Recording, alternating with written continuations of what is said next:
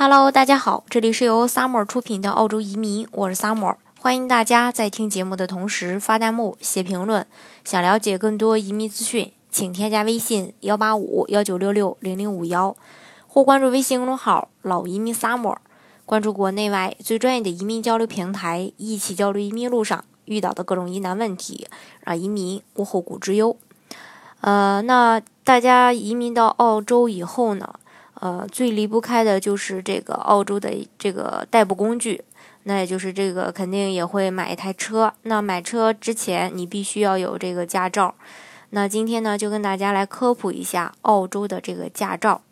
那澳洲的驾照的话，它分为四个等级，分 L 牌、红牌、绿牌，还有全照。L 牌呢，就是所谓的这个初学者，只要考过交通规则之后。就可以拿到初学者的驾照。那这类驾照持有人必须在全照的陪同下才能开车，并且在全照持有人的见证下，开满一百二十个小时之后，才能进行后续的这个路考。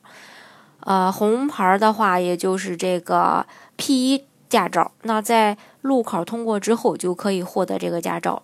那拿这个驾照的可以独自开车上路，但是开车的时候必须在前后都贴上一个红色的 P 的标志，呃，俗称红 P。那这个标志在超市就可以买。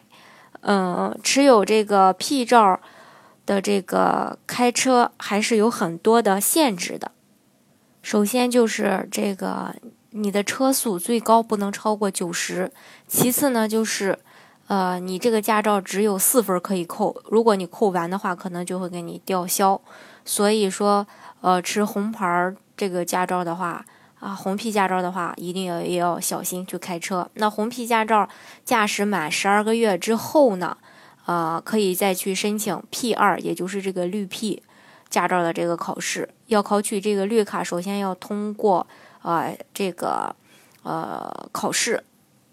一个是这个上机考试，就是通过电脑模拟开车的情况，然后根据电脑显示的各种情况来做出一个反应就可以了。通过后呢，就可以获得绿 P 了。嗯，绿 P 也就是这个 P 二。那这个驾照的颜色是绿色的，所以就称为绿 P。那持这个驾照的人开车的时候，只需要跟红 P 持有者一样，在车的前后。方呢贴上一个标志，不同于红 P 的是持绿 P 持有者的标志是绿色的，啊，绿 P 持有者跟呃这个开红 P 持有者是一样的，都有一些限制，车速呃这个限速一百，然后累积可扣的分数是八分。那在持有绿 P 满二十四个月之后呢，啊，你再通过一个综合性的考试，考交规的呃考这个交规以及相关的反应。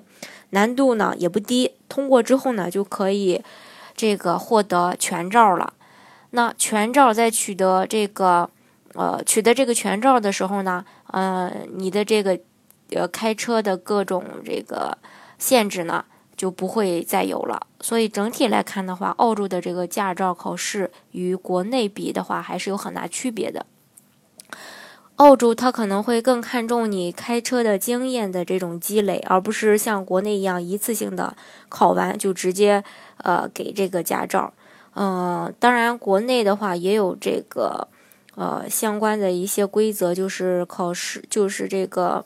呃一年之内呢，你拿到驾照不能上高速，这是在国内。另外，呃，在国内的话，你考完这个驾照拿到驾照的话。呃，也会发给你一个呃实习的这种标志，贴在这个车的后边。跟国内的这个驾照比的话，澳洲的这个整体时间的周期上可能会更久一些。从获得 L 牌到最终获得全照，至少需要超过三年的一个时间。而国内的话呢，你只要在相关的时间内，呃，通过了科一、科二、科三、科四的这种考试，就能拿到这个驾照。那大家在拿到驾照以后呢，一定要遵守这个交通规则，因为澳洲的交规是非常严格的，动不动就会，诶罚你钱，如果你违规的话。当然，移民到澳洲的方式也有很多，像技术类的移民幺八九幺九零，像雇主担保类的幺八六幺八七，还有像商业类的移民幺八八 A、幺八八 B、幺八八 C，还有这个幺三二等等。那大家可以根据自己的一个实际情况呢，来选择最适合自己、性价比最高的这个移民方式，来拿到澳洲的绿卡。如果大家不是很了解自己到底适合做什么项目，那欢迎大家添加我的微信幺八五幺九六六零零五幺，或关注微信公众号“老移民 summer”，关注国内外最专业的移民交流平台，一起交流移民路上遇到的各种疑难问题，让移民无后顾之忧。